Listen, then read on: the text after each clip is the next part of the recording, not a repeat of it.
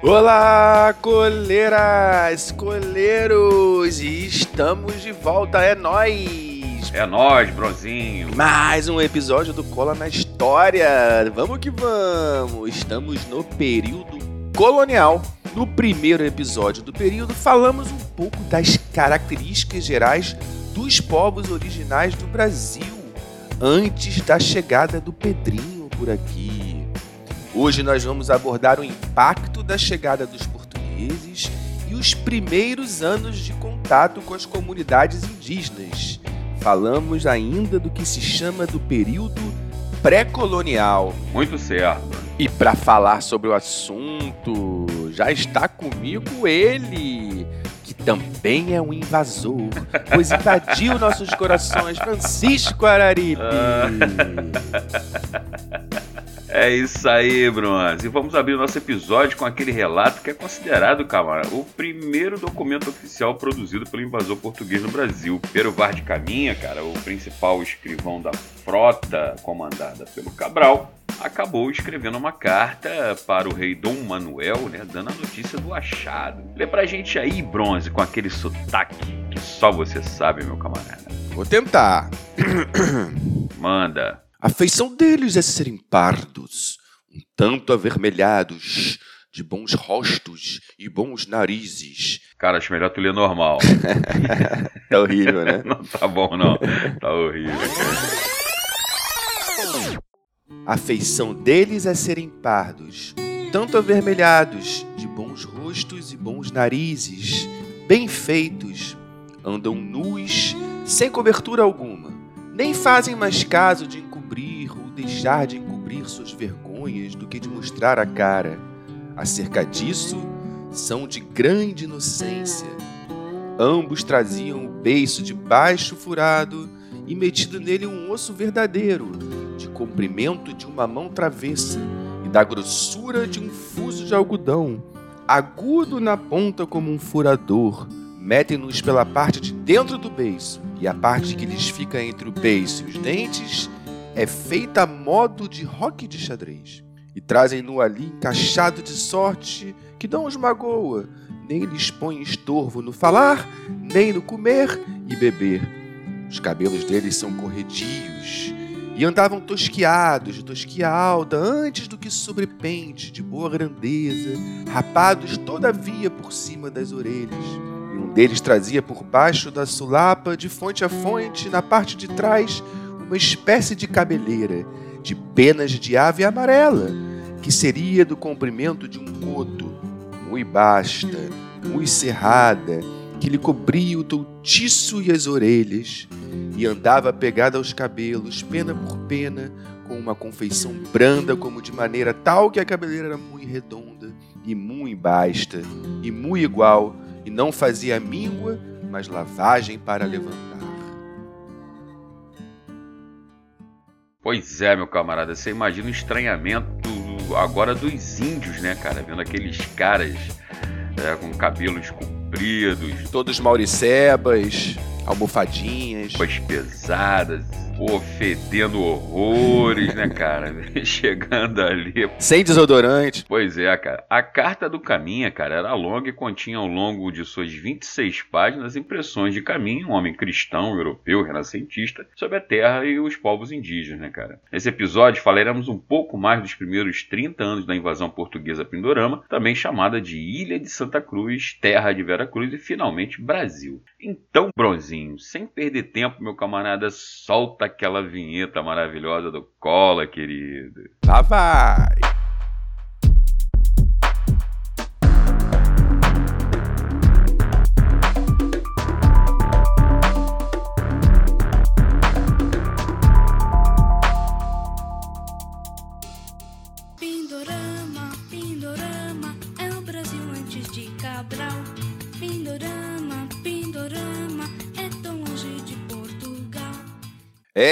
Chicão, 45 dias de viagem em Futum. 12 dos 13 navios da frota comandada por Pedro Álvares Cabral chegou ao atual estado da Bahia, na atual altura da cidade de Santa Cruz de Cabralha. É, Chicão, muita gente acha que é Porto Seguro. Você também achava isso, né, cara? Pois é, meu camarada. Pois é, mas tem uma cidadezinha ali chamada Cabralha que ela reivindica que foi ali que o Cabral chegou, né? Eu sei porque eu sou meio baiano, É. assim. Eu passo ali os meus réveillões, às vezes, quando eu era jovem, eu ia pra lá. E essa história aí. Eu sou baiano. É. Eu sou baiano. Um abraço pra galera do Jambossana aí. Duas coisas que se falam sobre a viagem de Cabral. A primeira, Chico, é. Foi verdadeiramente um descobrimento?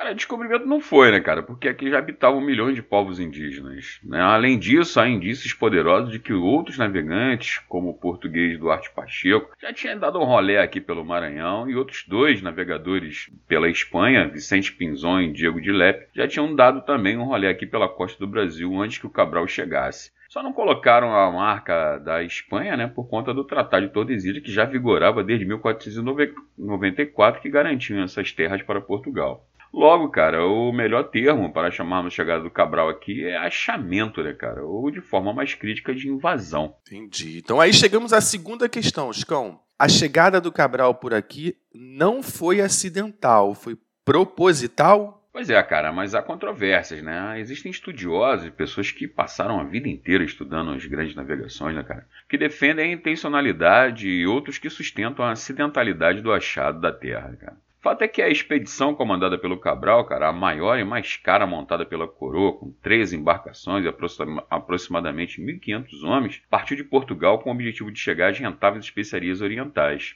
No curso das rotas portuguesas, previa-se a navegação em direção ao sudoeste atlântico para evitar as correntes do continente africano, que invariavelmente, né, meu camarada, impulsionavam as caravelas, que não tinham motor, né, eram movidas a, a velas, a Vento. vento, né? Isso aí. E impulsionava as caravelas de volta para o norte, cara. Para vencer essas correntes aí, né, principalmente a de Benguela, era preciso então uma grande volta, né? Ou seja, abrir pra caramba o curso das caravelas rumo a sudoeste, beirando muito proximamente aqui a América, cara. Essa manobra que eu já falei, né, cara, chamando de grande volta, teria sido mal calculada pelos pilotos, além das calmarias e tempestades que inclusive fizeram a expedição perder uma embarcação antes da chegada ao Brasil e influíram diretamente na navegação. Essa manobra aí, meu camarada, é que teria sido a responsável pelo avistamento da Terra, exatamente do Brasil, né, cara? Terra vista!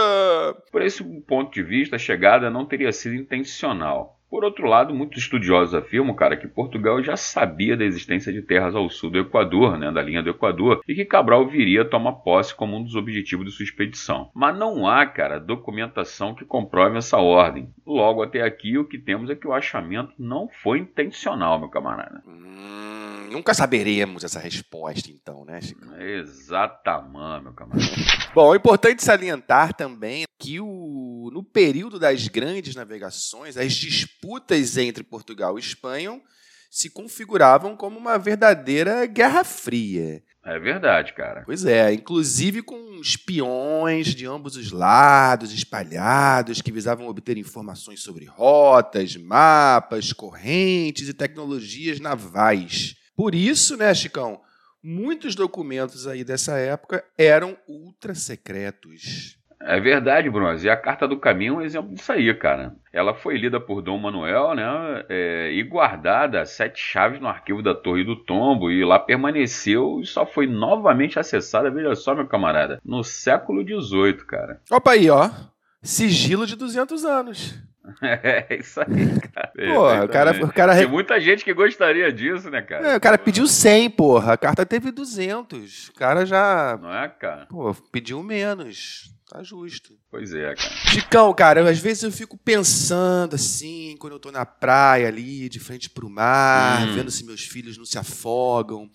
Eu fico pensando. Escutando aquele reggae. Exatamente. Eu fico pensando, né, como esses caras aí conseguiram atravessar o Oceano Atlântico.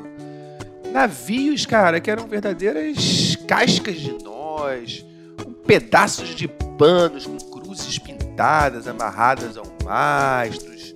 Cara, eu fico imaginando se, se atravessar o oceano naquela época não fosse pra gente, como hoje em dia, atravessar o espaço, né, a fronteira do desconhecido. Muita loucura, muito estudo, sede do desconhecido e ambição, né, Chicão? Ambição humana também por lucros. Diria que tudo isso combinado, cara, bem como a missão religiosa de espalhar a fé cristã. A chegada de Cabral ao Brasil e a posterior colonização violenta da terra tem que ser analisada, cara, dentro do contexto da expansão mercantilista portuguesa, cujo objetivo era realmente chegar às riquezas das especiarias orientais.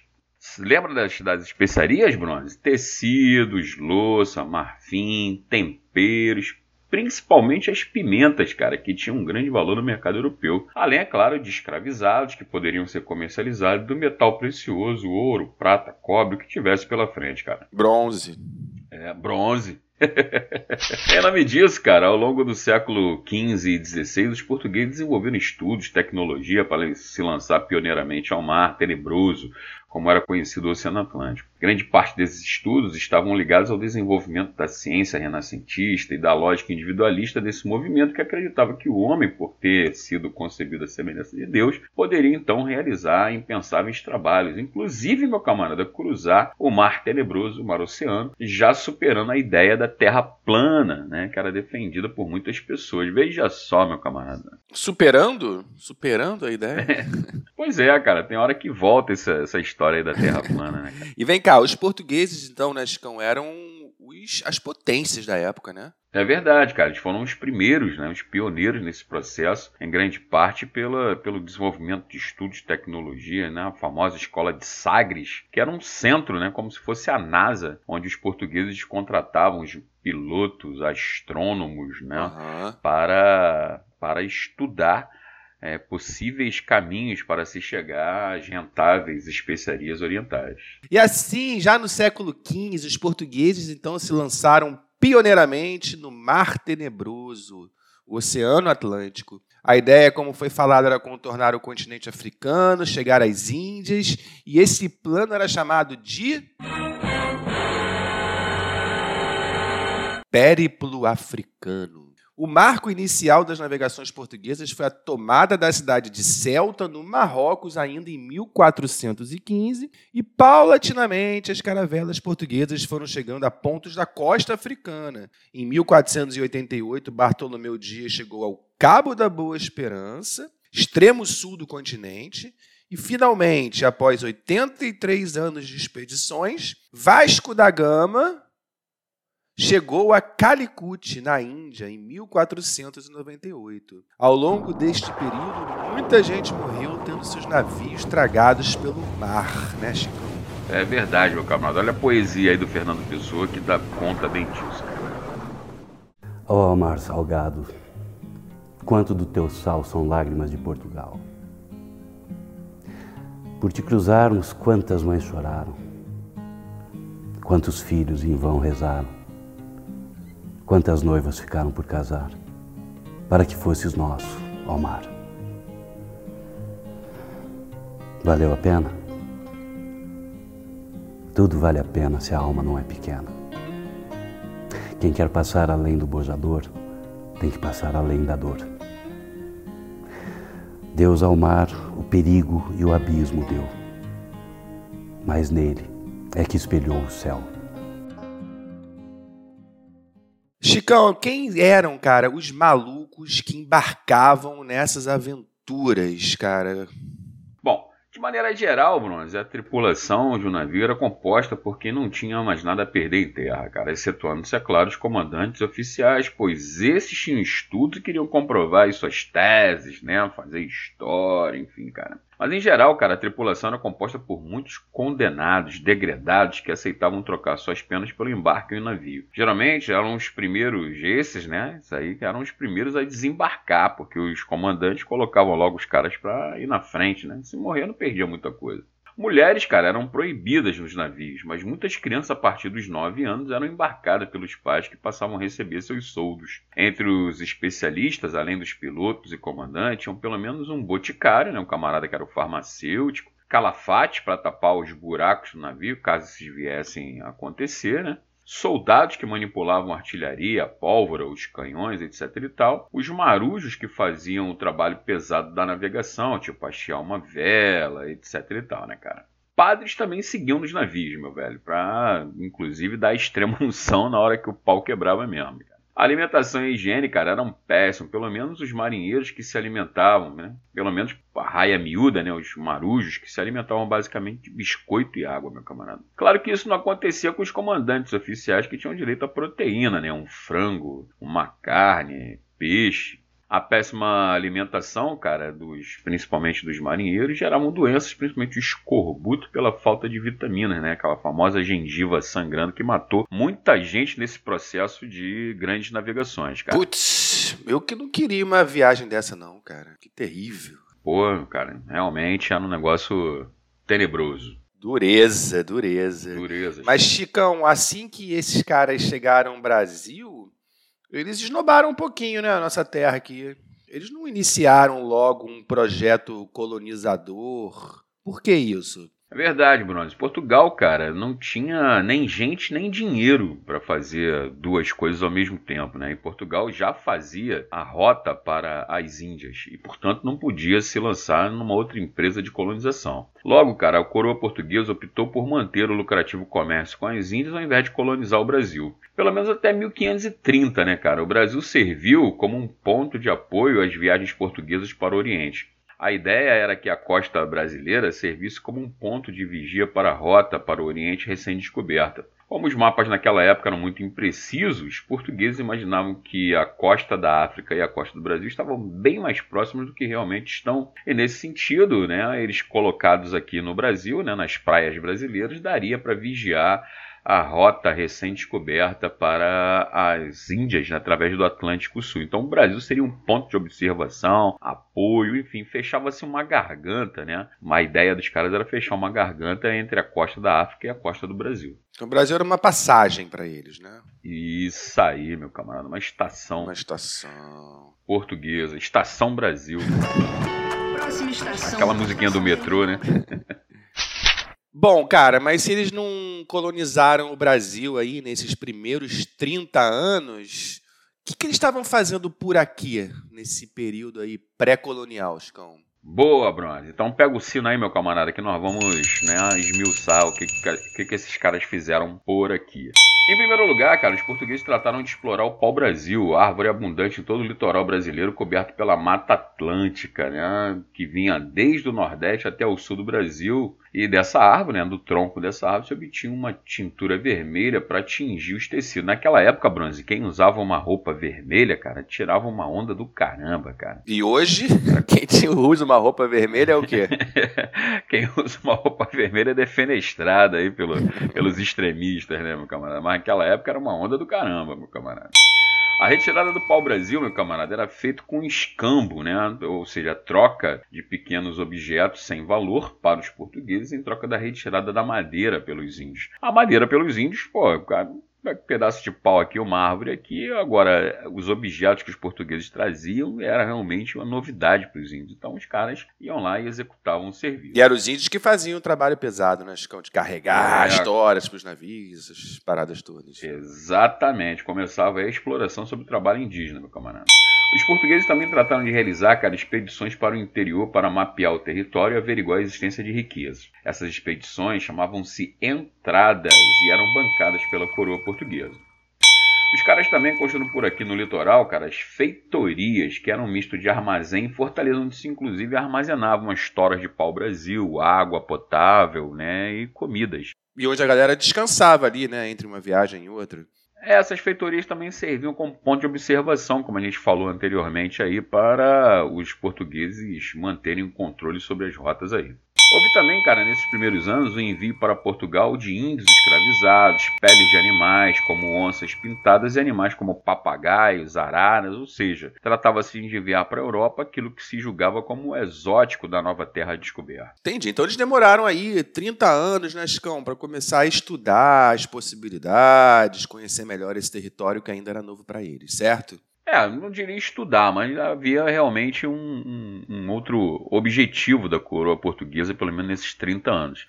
Portanto, né, a ausência inicial de um projeto colonizador para o Brasil se deu, como o Chico falou, pela falta de recursos de Portugal e porque, naquele momento, o comércio com as Índias era muito mais rentável que empreender a colonização imediata do Brasil, que seria um grande investimento, um grande trabalho. Mas Portugal né, teve que mudar seus planos a partir de 1530. O que aconteceu, Chico, para essa mudança de curso dos portugueses que iniciou de fato a colonização e a exploração do nosso querido Brasil? Pois é, meu camarada, em 1494, como a gente já falou aí, né, foi assinado entre a coroa portuguesa e a coroa espanhola o famoso Tratado de Tordesilhas, isso com aval do Papa, meu camarada. O cara decidiu que o mundo seria dividido entre portugueses e espanhóis através de uma linha, né, de um meridiano que serviria tudo que estivesse a oeste do meridiano seria da Espanha, o que estaria a leste desse meridiano pertenceria a Portugal. Que moral, hein? Pois é, meu camarada. Só que outros países, como como França, Inglaterra e Holanda, né, cara, que, cujos seus estados acabavam se formando naquele momento. É importante dizer que uma expedição, né, é, as grandes navegações não se dariam de forma alguma sem a formação de um Estado Nacional absoluto que pudesse concentrar todas as forças, né, grana, investimentos para lançar essas expedições ao desconhecido. Né? Esses países aí, meu camarada, eles simplesmente ignoraram o Tratado de Tordesilhas. Dizia, por exemplo, o rei da França, Francisco, Francisco, Francisco, o primeiro, porra, que nome lindo, cara, nome lindo, que lindo cara. Que saudade desse nome. Até na França, hein, Chicão? Pois é, meu camarada. Dizia o rei Francisco, cara, que queria ver o testamento de Adão deixando o mundo para portugueses e espanhóis. Ó, ó a ironia. Pois é, como não havia o tal do testamento, então os navios franceses frequentemente rondavam aqui a costa do Brasil e junto com outros navegantes, né, cara? Muitos corsários, piratas, etc e tal. A presença intrusa na costa do Brasil, né, junto com o declínio do comércio com as Índias, já que outros países também iam para as Índias para pegar as especiarias, o que inundou o comércio europeu com esses produtos, baixando o preço e o lucro né, desses produtos na Europa. Tudo isso combinado fez com que os portugueses, né, temendo perder o controle das terras do Brasil, é, estabelecessem então um primeiro projeto colonizador para o Brasil, enviando a expedição do famoso, né, cara, Martim Afonso de Souza, o cabuloso, que veio para cá então para colonizar o Brasil. Esse é o mar. Peraí, peraí, peraí, peraí, Chicão. Isso é papo pro nosso próximo episódio. Isso aí, meu camarada. Deixa o Martim para próximo capítulo, meu camarada. Isso aí, Chicão. Chicão, as grandes navegações, elas foram uma mudança é, fundamental né, na ordem mundial, né, Chicão? É... é... verdade, meu camarada. O Atlântico se transforma no principal centro econômico mundial, estabelecendo as trocas comerciais que ligavam Europa, África, Brasil, América, né, como um todo, Ásia, enfim. Dessa estrutura toda, dessa mudança geográfica econômica mundial, dessa nova geopolítica, dizemos assim, né, o mundo foi conhecendo a troca de pessoas, ideias, circulação de escravizados, né, a chegada de novos, novas plantas, comidas, que hoje parece muito normal aqui pra gente, mas que na época né, vai se formando esse novo mundo, esse novo mapa globalizado. Uma economia, uma primeira globalização, com certeza, né, cara? Tudo bem, pessoal. Chicão, Estamos só começando o período colonial. É verdade. Vamos em frente, explorar aí essa invasão portuguesa ao Brasil, conhecer um pouco mais o início da nossa história. Isso aí, meu camarada. Vamos esmiuçar todos os detalhes a respeito desse processo colonizador violento né, de imposição de uma cultura portuguesa, branca europeia sobre as demais culturas. Ao longo dos próximos episódios, a gente vai ter muitos detalhes, então não perde não. Não perde nem mais um segundo do nosso Cola. E se você ainda não virou um apoiador do Cola na História, Chicão, Tá vacilando, né? é verdade, cara. Apoia a gente aí. Apoia a gente, a inflação aumenta, mas o nosso apoio continua o mesmo, como a gente sempre fala, cinco reais por mês no mínimo, é o preço de um copo de mate, um biscoito Globo na praia. Entra lá no nosso site ou vai na descrição do episódio, apoia a gente. E até a próxima, Escão. É isso aí, galera. Até a próxima.